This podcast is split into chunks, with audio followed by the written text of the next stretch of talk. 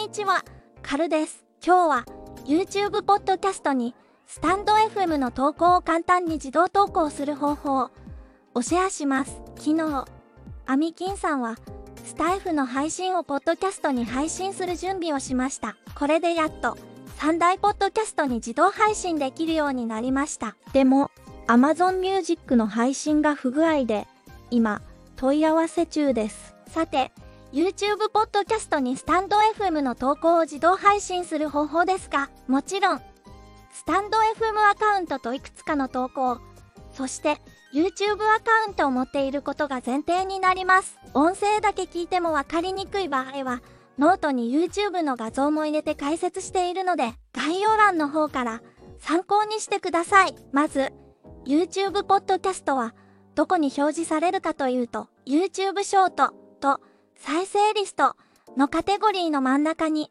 ポッドキャストと表示されます。それでは、スタンド FM の放送を YouTube ポッドキャストに自動投稿するための手順を解説していきます。1、YouTube スタジオで右上のいつも動画をアップロードしている。プラス、動画をアップロード、マークをクリックして、新しいポッドキャストを選択します。2、RSS フィードを送信するを選択。画面に出た注意書きをよく読んで、次へを選択します。3、スタンド FM アプリのマイページから設定を選択。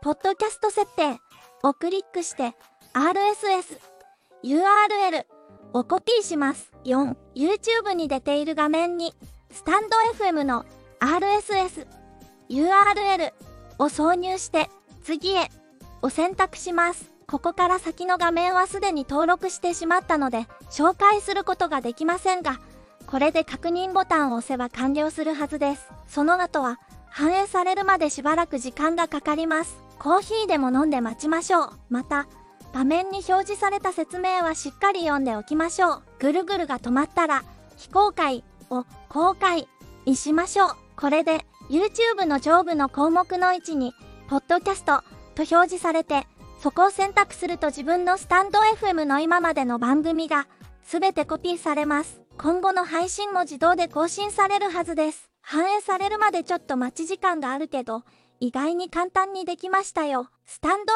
FM をやっている人は自動で視聴者を増やせるので、とても便利ですね。ではまたね。